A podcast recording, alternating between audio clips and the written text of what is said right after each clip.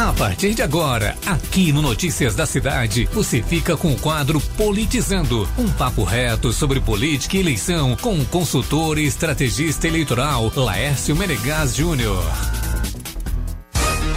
E aí, garoto, como é que tá essa segunda-feira aí, friozinho ou tá quente com a politicada, com, a, com o politizando de hoje? Bom dia.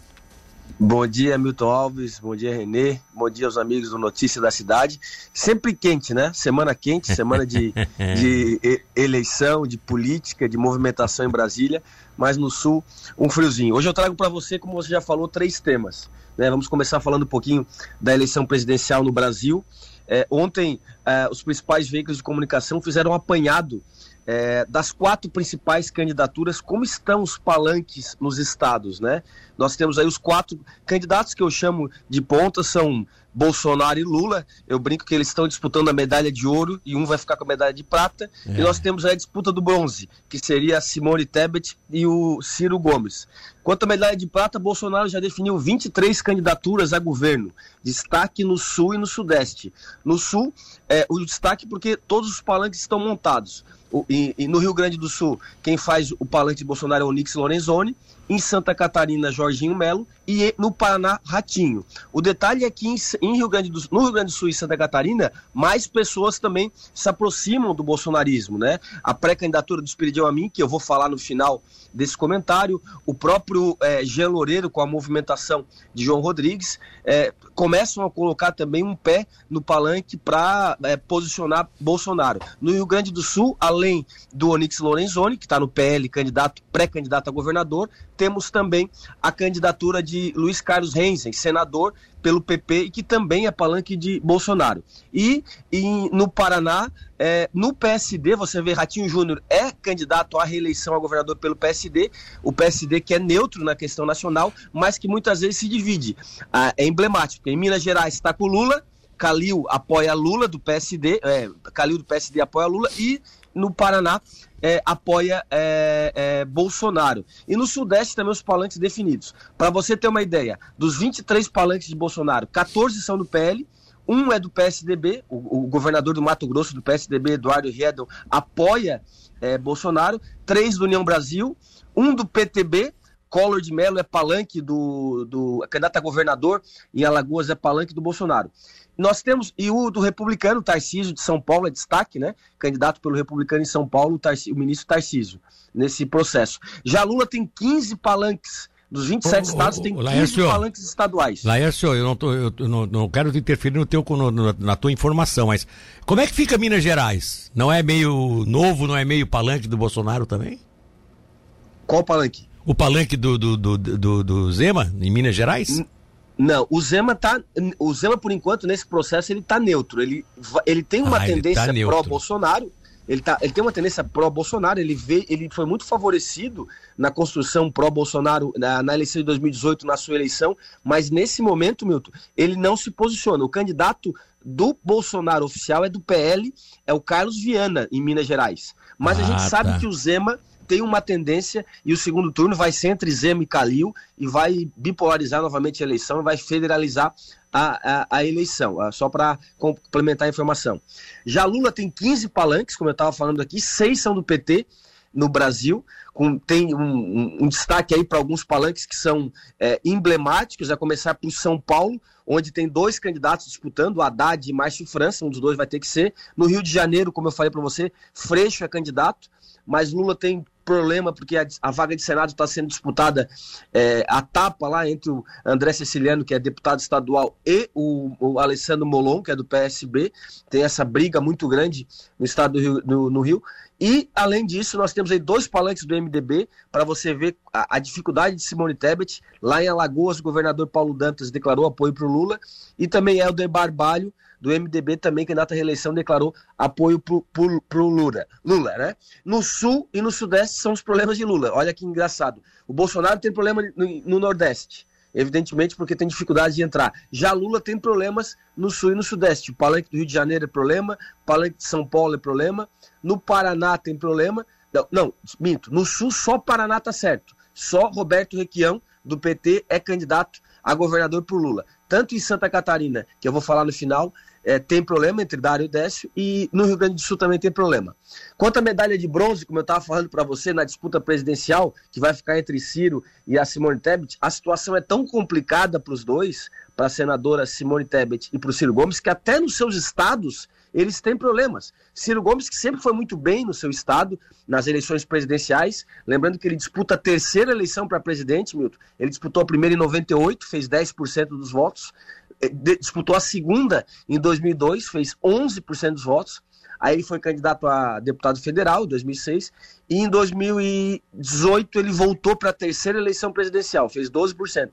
Lá no Ceará ele sempre ganhou a eleição para presidente, mas ele ainda não tem palanque no Ceará. Ainda existe uma dificuldade muito grande da composição PDT e PT. Quanto a Simone Tebet, ela tem uma dificuldade muito grande porque o seu candidato lá é o André é o ex-governador é ex André Puchinel, e ele não tem essa construção ainda definida com o PSDB. Ele não quer apoiar o PSDB lá. Lá o PSDB quer jogar, é, quer jogar outro jogo. Detalhe, Milton: o MDB nunca fez mais do que 5% para presidente. Nem com Ulisses Guimarães, nem com Orestes Quercias, Orestes Quercia e nem com o Henrique Meirelles. Nunca chegou a 5%. Então, é, as dificuldades da montagem do palanque são várias, né? Regionalmente, a eleição vai ser o seguinte, Milton. Nordeste vai votar em Lula, o Norte vai se dividir, Sul e Centro-Oeste votam em direita. O fiel da balança, eu vou repetir o que eu já falei aqui, vai ser o Sudeste. O Sudeste tem 44% dos eleitores e é onde está mais difícil fazer leitura. Está muito difícil. O cenário é muito indefinido, tanto em São Paulo quanto Minas Gerais e Rio de Janeiro. São Paulo sempre teve uma tendência mais à direita. O, o Lula só ganhou em 2002. Todas as outras, desde 89, o PT perdeu. Desde Collor até Bolsonaro, o PT sempre perdeu. É, em Minas Gerais, sempre teve uma, uma, um histórico interessante, porque quem ganha Minas, historicamente, ganha eleição. Foi assim com Collor, foi assim com Fernando Henrique nas duas eleições, foi assim com Lula, foi assim com Bolsonaro. E está bem dividido lá também, uma eleição bem interessante. E no Rio de Janeiro é a casa do Bolsonaro. Em 2018 ele ganhou a eleição no Rio, mas o Rio sempre foi um estado mais a centro-esquerda. Então, eu já disse aqui no programa que quem ganhar a eleição no Sudeste, especificamente aí em São Paulo e Minas Gerais, vai elevar a eleição presidencial. Sobre a CPI da Petrobras, nosso segundo tema, Milton. A gasolina novamente subindo, você está vendo aí as dificuldades que se está tendo, e o presidente Bolsonaro, de forma inédita, né, o próprio presidente, o próprio governo, é, é, propôs na semana passada aí uma comissão de inquérito, né, algo inovador, mas como é que é essa questão do próprio governo investigar o governo? Como é que vai ser isso?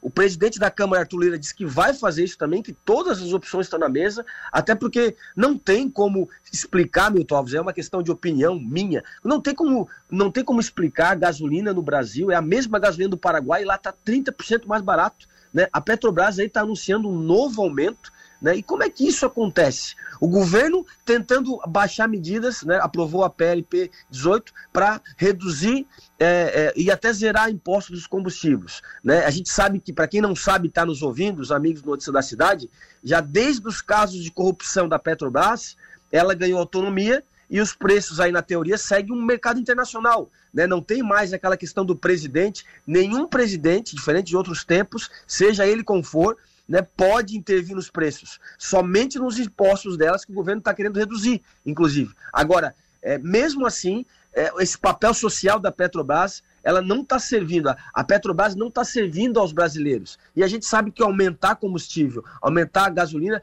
consequentemente, faz com que é, tudo se aumente nesse processo. E não é possível que no Paraguai, como eu falei aqui, que a gasolina também é da Petrobras, é, o preço seja 30% é, por cento a menos. Vamos acompanhar essa semana o que vai acontecer, né, porque isso, além de, de se tratar de um assunto importante para o brasileiro, eleitoralmente tem um significado muito grande, porque Bolsonaro tem como seu calcanhar de Aquiles a questão é, da inflação, né, e ele está fazendo de tudo aí para poder fazer com que não aconteça esse aumento da gasolina, do combustível. Ele até falou semana passada que isso é uma traição da Petrobras ao povo brasileiro, mas ele está tentando dividir, inclusive, esse custo político aí com a companhia.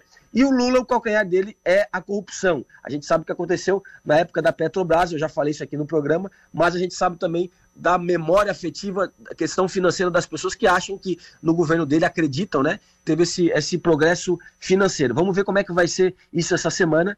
essa, esses encaminhamentos, porque amanhã Arthur Lira tem uma reunião, terça-feira, com os líderes partidários e vão discutir aí a política dos preços da Petrobras e ele disse que pode ser criado a CPI é, no ano eleitoral, só tem três meses, né, a gente não sabe se isso vai ter uma consequência, mas só o fato do, do, do, do presidente colocar isso em pauta, é, é, ter essa coragem de colocar isso em pauta, já tem que ser destacado e vamos ver como é que vai, vai é, caminhar. Todas as pesquisas mostram que o temor do governo, das pessoas próximas ao Bolsonaro, é que essa inflação, essa crise mundial possa é, ter dificuldades nas urnas, porque o eleitor muitas vezes é, desconta no governante de plantão, mesmo ele não tendo culpa ou tendo culpa, a, a questão financeira nesse processo. Vamos ver o que vai acontecer.